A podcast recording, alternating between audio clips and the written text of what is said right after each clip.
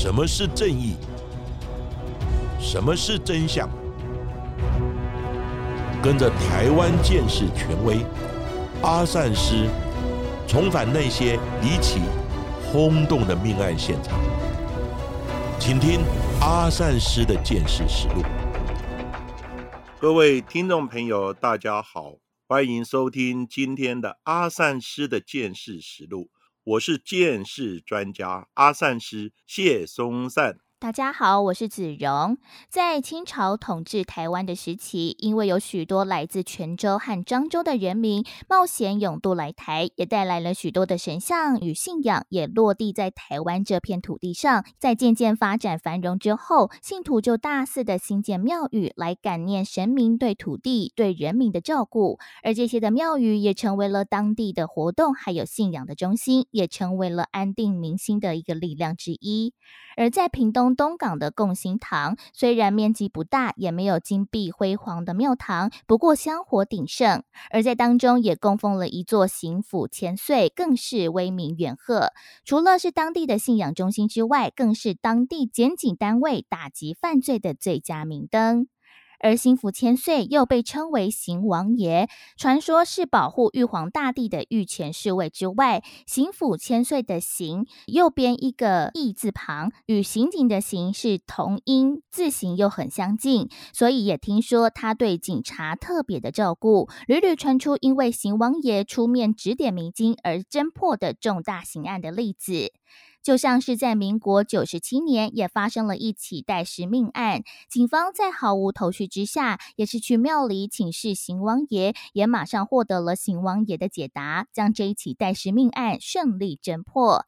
到底侦办的过程当中，科学和信仰到底冲不冲突？这起命案又是如何发生的呢？那邢王爷又是如何协助案件侦破的呢？阿婶师，是的。其实阿善师是学鉴识科学的，也就是从现场收集到的物证，利用科学的方法来分析鉴定，再结合法医与侦查的资讯，然后综合研判，重建案发的经过，进而发现嫌犯以及证明他的犯罪行为。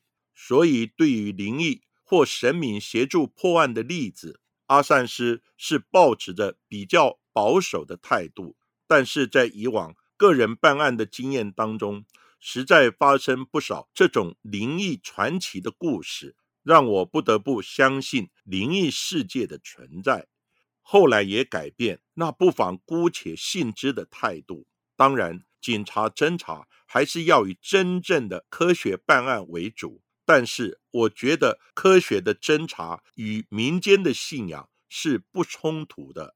如果在办案的过程之中显灵相助，那阿善师当然是乐观其成。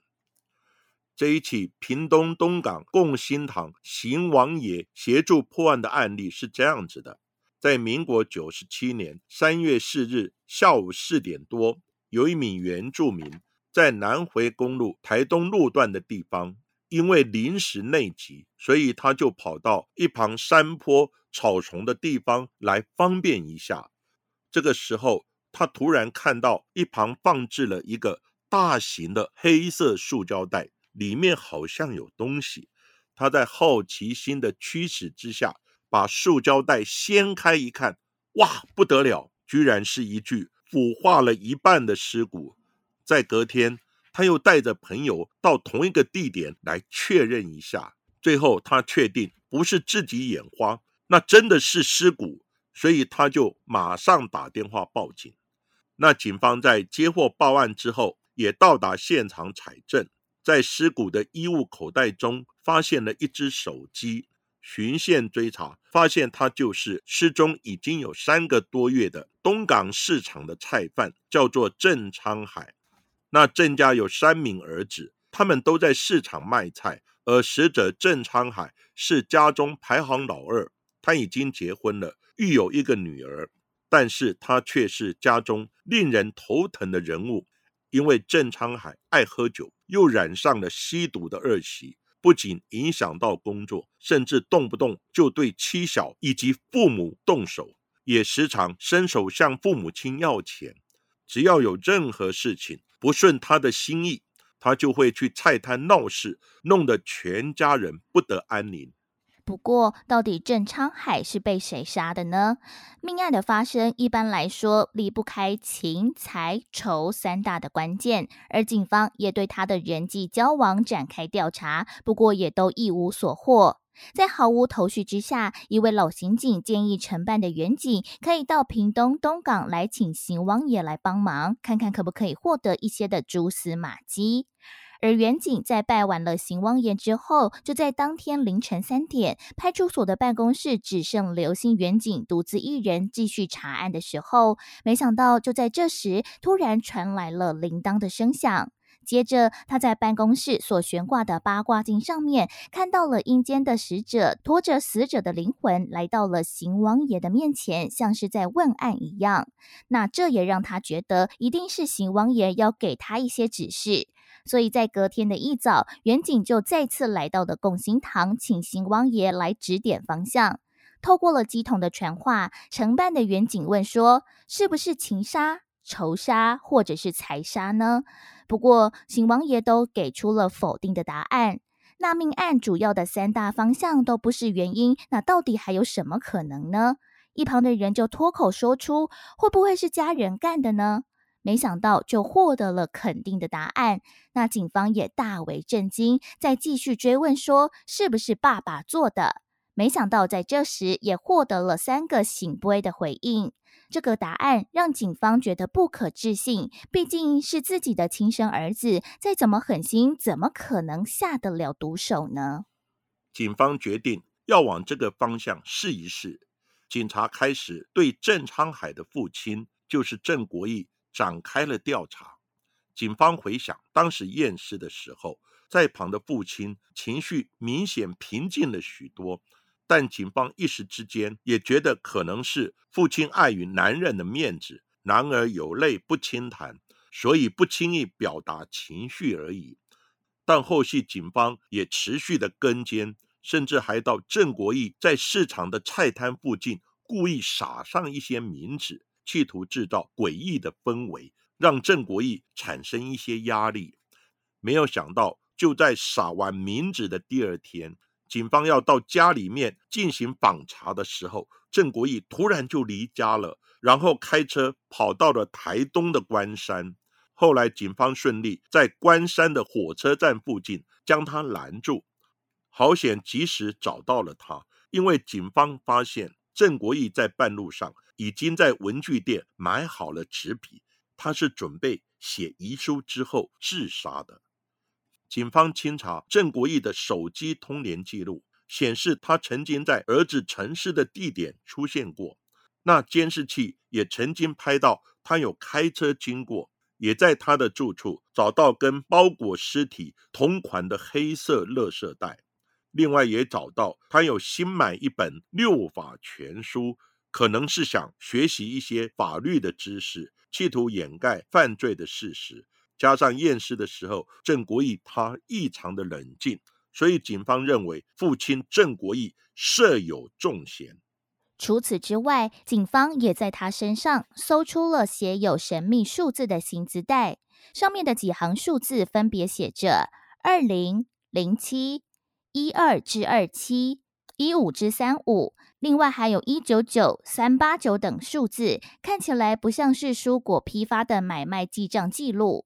而根据警方的推敲，前面二零零七一五至二五一五至三五可以解读是年份、日期还有时间，就是行凶的时间记录，而且也与法医相验死者推测的死亡时间也大致吻合。不过后面的一九九和三八九到底是什么意思呢？最后，警方也突破了父亲的心房，而郑国义也哭着供出，那就是弃尸的地点记录。他是弃尸在南回公路支线一九九线道三八九号电线杆附近，准备在后续的清明节要为他的儿子收尸祭拜，以免之后找不到尸骨。也根据警方的调查，郑沧海自从开始吸毒之后，就一直跟家里要钱。如果拿不到钱，就连自己的父母都会动手。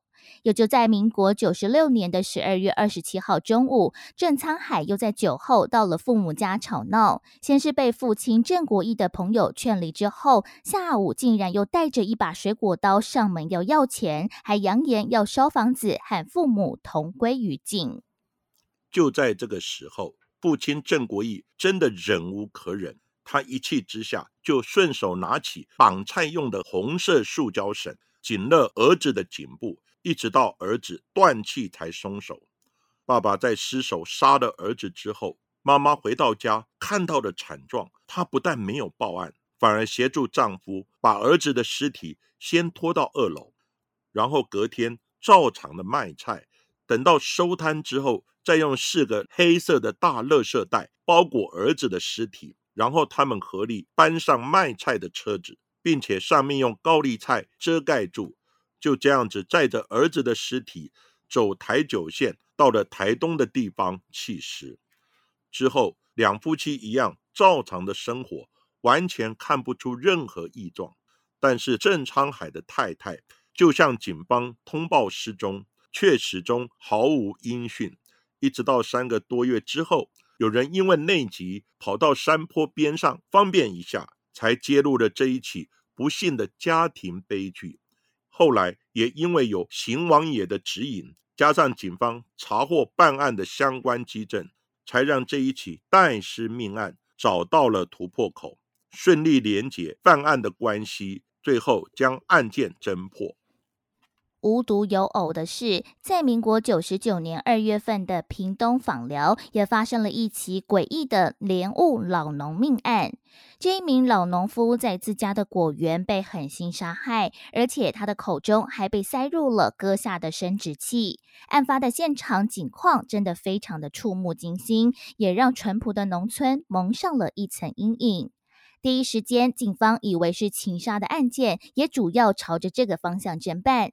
不过，尽管有一些眉目，但始终也无法突破。最后，也来到了东港的共心堂，请刑府千岁出面指点迷津。最后，案件也一步步的露出了曙光。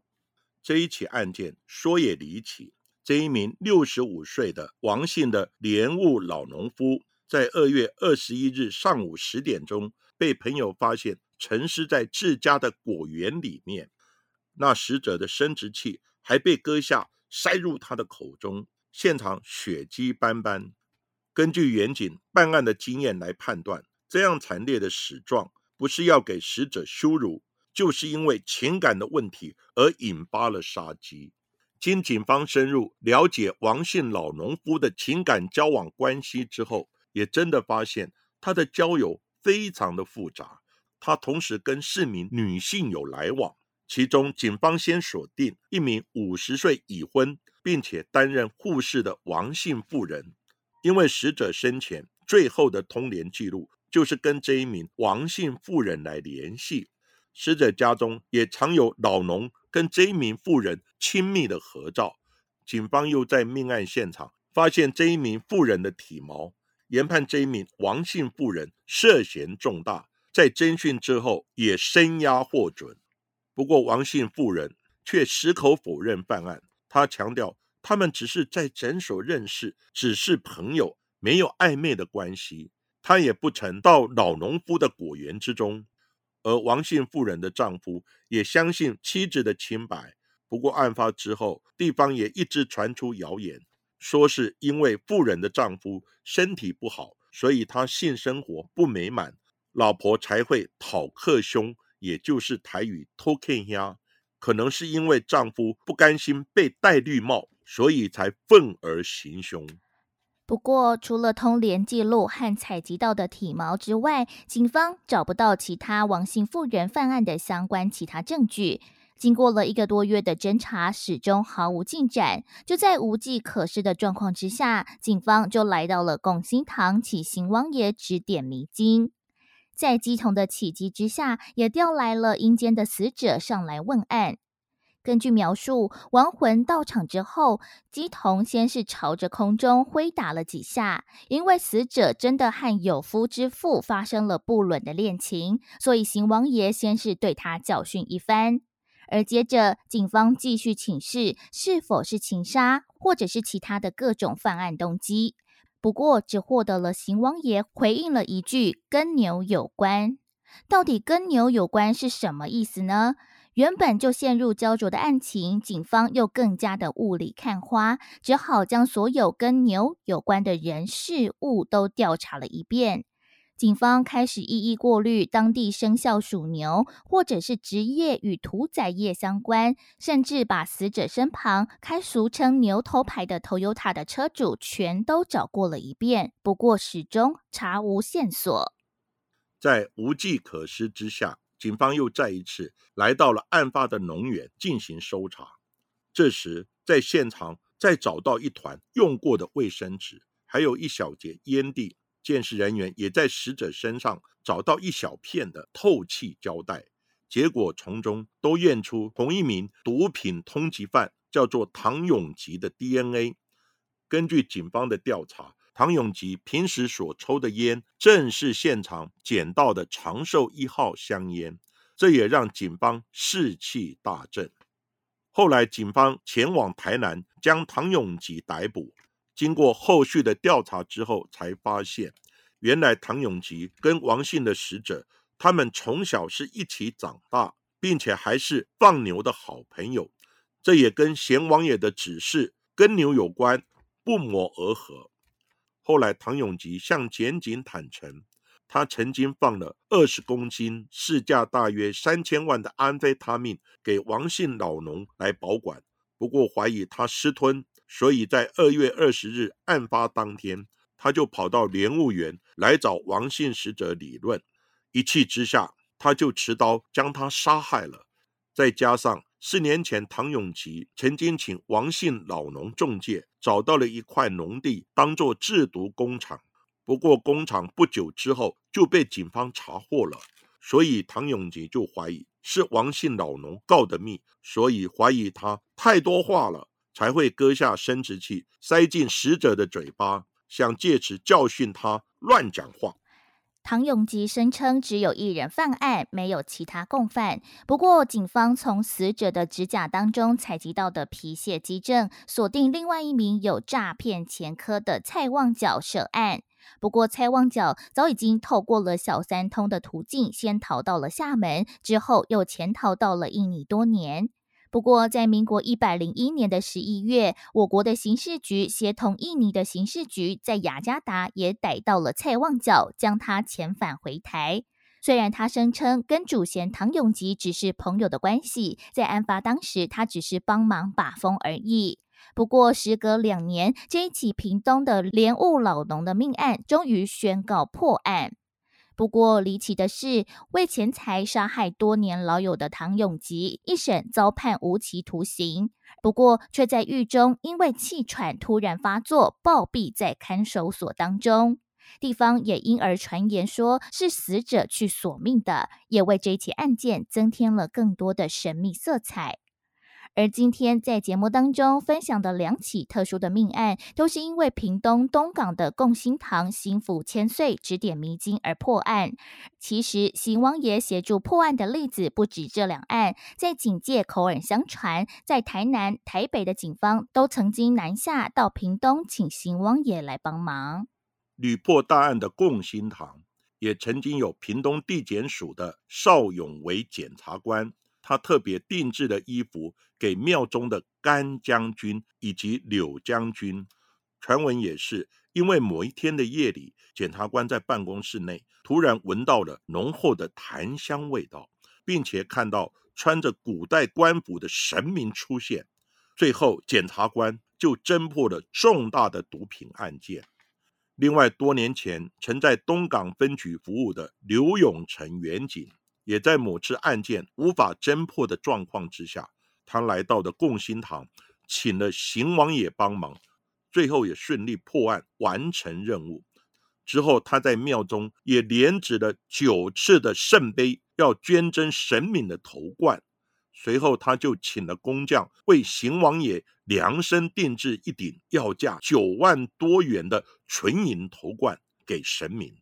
刘警官甚至还被邢王爷下旨认作干儿子呢。阿善师见识实录在今年农历七月份，也就是鬼月的时候，制作了一系列灵异破案的节目，加上之前节目中也讲了一些灵异显现或神鬼协助破案的例子，让原本抱持保守怀疑态度的阿善师不得不相信灵异世界的存在。但是警察办案也不是完全靠着问神。我不会来办案，基本的科学侦查以及收证的方法还是不能偏废，因为这才是正规的办案方法。那如果办案之中神鬼冥冥中从旁协助警察来破案，我们当然也不排斥，乐观其成。那今天所讲的两个案件，都是屏东东港共兴堂邢王爷协助警察破案的案例。邢王爷真的很灵验，所以才有地检署的检察官以及辖区分局的员警特别定制神明的衣服以及头冠来酬谢神明。因此，阿善师也在这里要提醒大家：平时我们要心存善念，做好事，说好话，走好路，神明自然会保佑你。但是，如果你做了坏事，神明也不会原谅你的。如果现在你还有为非作歹的念头，请赶快回头是岸，因为人在做，天在看。举头三尺有神明，拍落唔汤行。善有善报，恶有恶报，不是不报，时辰未到。而今天两起神明指示破案的案件就为大家讲到这里，而农历七月也即将来到了尾声，大家在这个月应该也都是平平安安的吧？其实只要行得正、坐得直，就不怕无形的灵魂会对我们造成干扰了。而在今天的阿善师见识实录的节目最后，同样也来感谢近期赞助我们的听众伙伴，感谢游戏 boy 罐头南本 Koni 基蛙。玲玲、蛋宝老王、When She、世红，另外还有一名没有署名的听众朋友，感谢大家的热情还有支持赞助喽。另外，我们在九月四日，也就是礼拜天的下午两点，在台北捷运忠孝复兴站的附近，就是 Dual Space 的讲座，现在已经报名满额喽。非常感谢大家非常踊跃、迅速的来支持报名。用实际的行动来支持我们的节目。有报名的朋友记得要来参加哦。没有报名到的，或是无法到台北来参加活动的朋友，当天我们也会在正声广播的脸书粉丝团以及 YouTube 的频道来观看我们的直播哦。也欢迎大家可以带着阿善师的著作，就是《台湾大案见事现场》到讲座的现场。来给阿善师签名以及合照哦。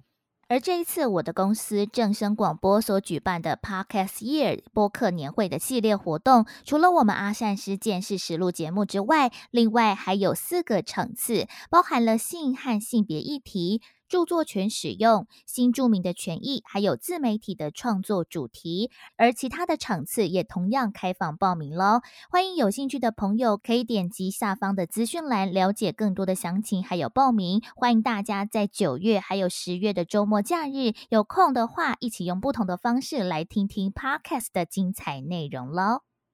好，今天的节目我们就讲到这里，谢谢各位收听阿善师见识实录。如果喜欢我们节目的话，欢迎在 Sound On、Spotify、Apple Podcasts 还有 KKBox 上面来订阅我们的节目哦，并且踊跃留言给我们，要记得给我们五颗星的评价哦。同时，也欢迎大家多多利用平台来赞助我们的节目，让我们制作更好、更优质的节目来分享大家。那下一集也请大家继续听下去。